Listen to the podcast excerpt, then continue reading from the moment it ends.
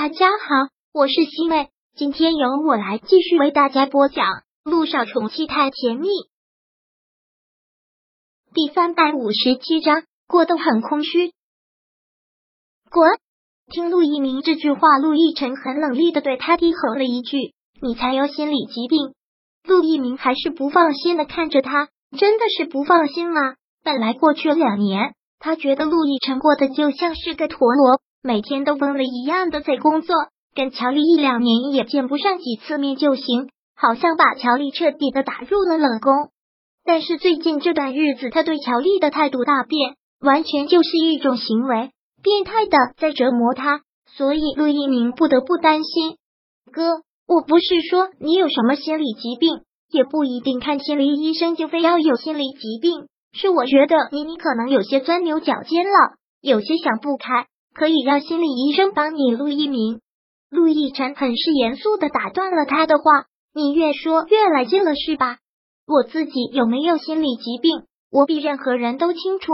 我神志清醒的很。”陆一鸣看这样也不敢再说什么了，只能是连连点头。那好吧，是我神经质多考虑了。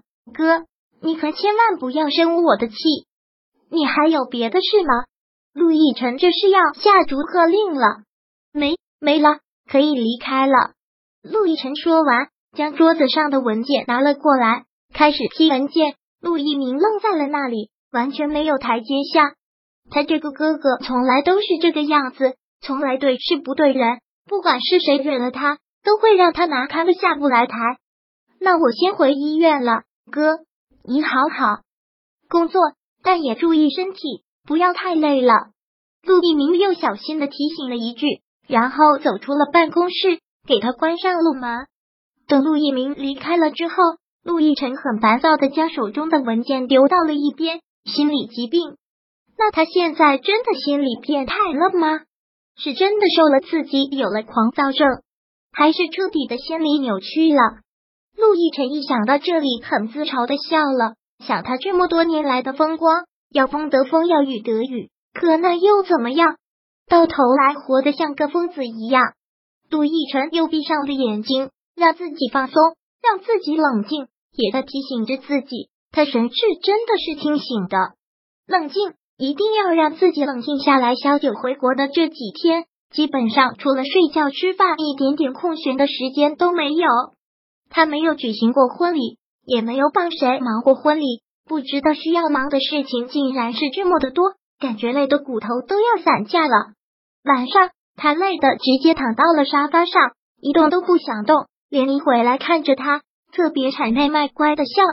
我亲爱的小九，这几天真的是辛苦你了。今晚上是来自准新娘的问候。当当当，连一将手中的两瓶红酒举了起来。今晚上我们两个喝一杯，我好好的犒劳犒劳你。不想喝，累都累死了，只想睡觉。身体素质没那么差吧？连依拽着他的胳膊，一再的央求。今晚上没有别人，就我们两个啊，就来一次姐妹小聚。你看看这两瓶红酒啊，可是花了我大半年的薪水呀，全贡献给你了。别说的这么好听，连总监，你现在也是年薪七位数的人了，别在这里跟我说钱。他钱伤感情。说到了这里，林一不得不感激萧九。我能有今天，你最知道为什么了。如果当时不是走了你的后门，我哪能当上这个总监呀？还年薪七位数，屁咧！说不定我这会儿还在哪里冒着盯梢呢。萧九听到这里，笑容也不禁有些苦涩，因为这跟陆亦辰有关。林毅也意识到了这个问题，连忙的岔开了话题。不然我们不说这个了，以前的苦日子都过去了，还说那些做什么？来来来，你姐姐，我现在也马上要结婚了，以后我们各自有了家庭，再带上一个孩子，自己的时间就越来越少了。难得这样的机会，咱姐妹俩好好的喝一杯。萧九本来是不想喝，但跟林一的确好久都没有说说话，这样坐下来喝一杯了。那好，就冲你刚才这句话。咱们两个好好的喝一杯。萧九拿来了高脚杯，两个人倒上了红酒，然后就是姐妹之间开始叙旧，喝的越多话就越多。还记得我们那个时候，三个人挤在出租屋里，你拼了命的赚钱，我也去玩命的赚钱。我真是从来都没有想过，有一天我居然也能坐在办公室里，手下居然也有兵了，还真是不可思议。是啊，那个时候生活真是艰难啊！有段时间我们两个连温饱都快解决不了了。就是啊，人生还真是处处充满了奇迹。这才几年的时间呀，你现在已经是身价几百亿的女强人了，而我呢，也已经达到了我的人生终极目标。简直像是在做梦。说到了这里，小九又喝了一大口酒。其实，如同林怡说的，他能有今天的身价，归根到底也是因为那个男人。可能酒上了头，有了些醉意，小九就会变得特别的感慨。那个时候是真的很累，但却觉得很充实。赚到了钱，吃一顿好的生活就特别的满足。现在呢，好像没有了任何的追求。平常一日三餐就会吃的特别特别好，当心情好的时候，连犒劳自己最简单的方式都没有了。别在这里说这些脏话啦！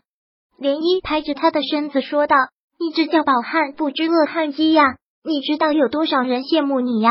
你现在都能睡在钱里面了，知足吧。”萧九很苦涩的一笑：“是啊，他现在穷的只剩下钱了，又觉得生活过得空虚了。”又喝了一大口酒，然后直接一拍桌子，站到了沙发上。今天高兴，你也马上就要结婚了，依依，我为你唱首歌，祝福你和你老公白头到老，早生贵子。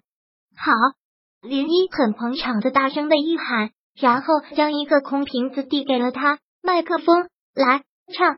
萧九接过了空瓶子当麦克风，站在沙发上很大声的唱着，就是。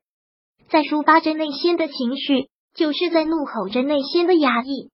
好，林一有喝的有点多，就一直情况的双手拍着，大声的喊着：“好，唱的好！”